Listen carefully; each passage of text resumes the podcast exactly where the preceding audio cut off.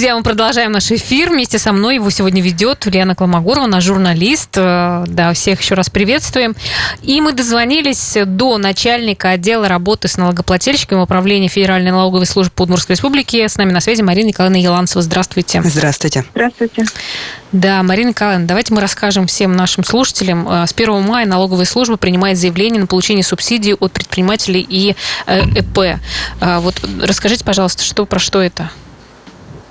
Данные субсидии выдаются э, предпринимателям и организациям, которые работают э, в отраслях наиболее пострадавших э, от коронавирусной инфекции.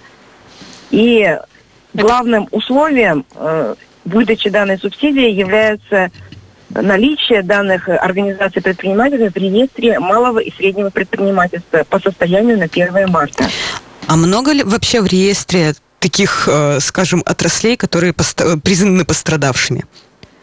Ну, которые отрасли пострадали, они у нас определены постановлением правительства. Я вот назову 434 постановление, и к нему уже есть изменения, 479 постановление и 540. -е.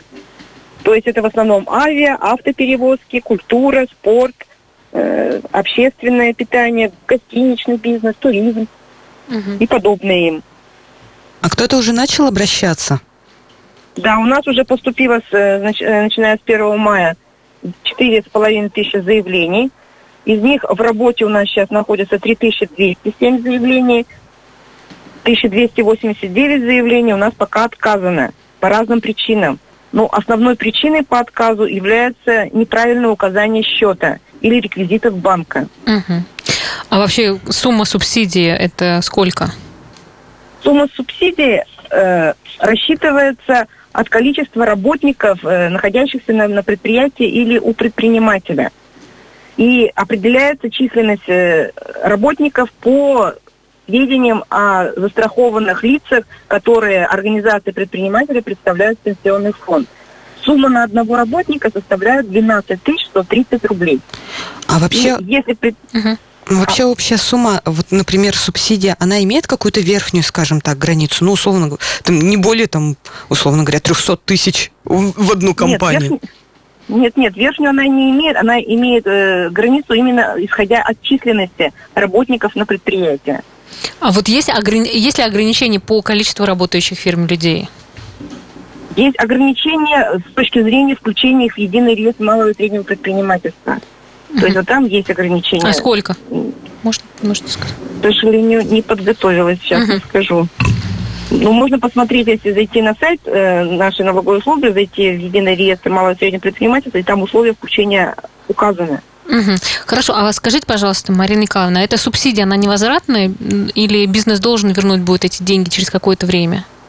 Нет, субсидия она невозвратная. И, и что еще важно, что субсидию тоже, тоже может получить и предприниматель, который не имеет э, работников наемных, то есть сам, сам на себя.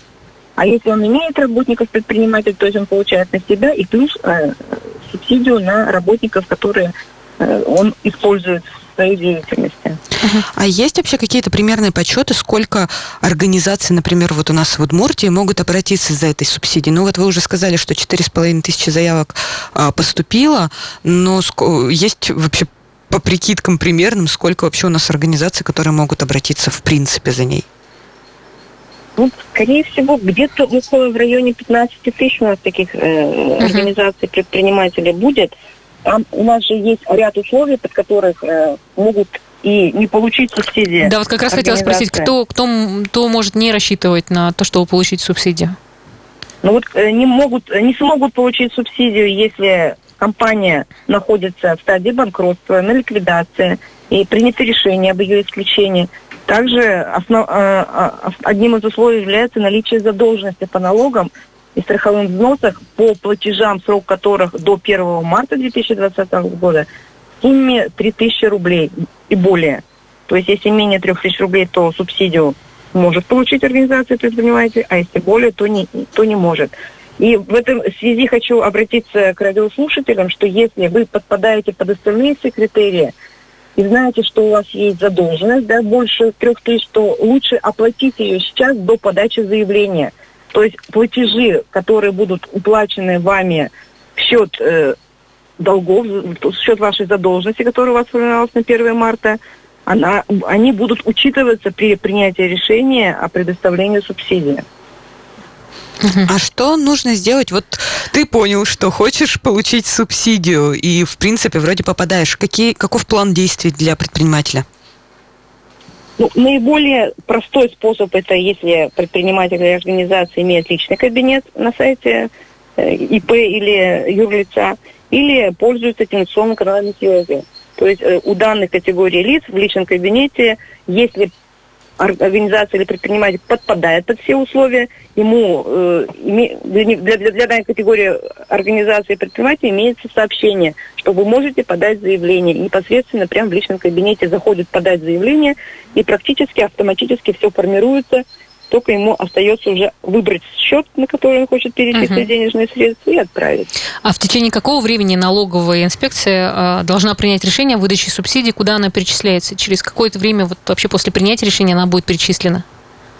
Вот самое главное, на что тоже еще хочу обратить внимание, это чтобы организации или предприятия, которые подпадают под условия, до 15 апреля представили сведения в Пенсионный фонд за март.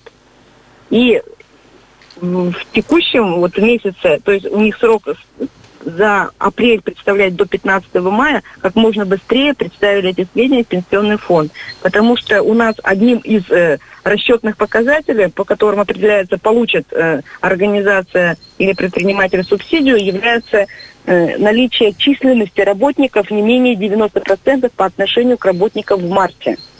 Поэтому э, пусть э, прежде чем писать заявление, проще, э, быстрее лучше направить эти вот сведения в пенсионный фонд, а потом уже написать заявление и обратиться в налоговую.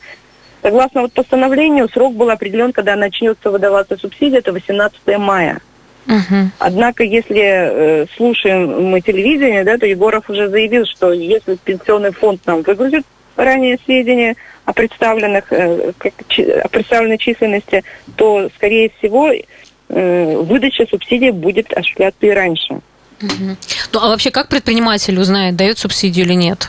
То есть это будет какое-то сообщение? Ну, если, да, это будет принятое решение, и налоговый орган направляет это решение или э, тем способом, которым представили нам заявление. Или в личный кабинет, или по телевизионным каналам связи, или по почте. И еще вот важный момент, на что хотела обратить внимание, что заявление необходимо э, представлять строго по форме, а эта форма приведена в приложении номер два к постановлению 576 и обязательно по месту нахождения организации в налоговый орган или по месту жительства предпринимателя. То есть э, иначе э, э, налогоплательщику придет отказ. И с просьбой представить заявление уже по форме и в тот налоговый орган, куда подлежит представлять это заявление. А вот подскажите, вот вы сказали, что более 1200 заявок было отклонено, и при этом, ну, как бы большинство из них, потому что были неверно указаны данные. А предприниматель может еще раз подать заявку, как бы, ну, уже с правильно указанными данными?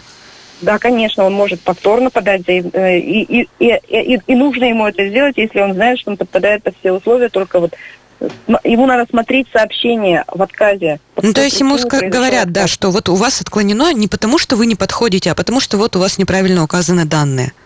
Да, ему надо просто подкорректировать данные и повторно отправить, потому что мы не имеем права вмешиваться в заявление налогоплательщика. Вот какие вот он данные указал, мы те и вводим. Uh-huh. Иногда бывает даже КПП свое забывают организации вписать. Вот это тоже может быть причиной отказа. Поэтому пусть э, налогоплательщики очень внимательно заполняют все реквизиты, которые в заявлении указаны. Хорошо. А до какого времени вообще принимается заявление на получение субсидии?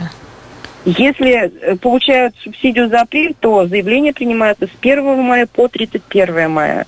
За май с 1 июня по 30 июня. То есть у нас получается, есть возможность получения дважды субсидии за апрель и за май.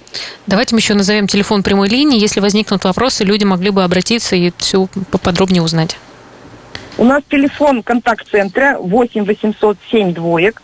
Ну, и я в последнее время еще и свой телефон говорю, если как бы uh-huh. кому-то очень надо позвонить, мой телефон рабочий 488 410. Я также принимаю звонки и отвечаю на вопросы налогоплательщиков. Да, а я напомню, что на ваши вопросы отвечает, будет отвечать начальник отдела работы с налогоплательщиками Управления Федеральной налоговой службы Удмуртской республики Марина Николаевна Иланцева. Спасибо за комментарий. Спасибо всем, кто нас слушал, друзья. И завтра мы снова встречаемся в 14.03 в эфире «Комсомольская правда» Ижевск. Всем пока. До, До свидания, свидания, Ульяна Колмогорова. Пока.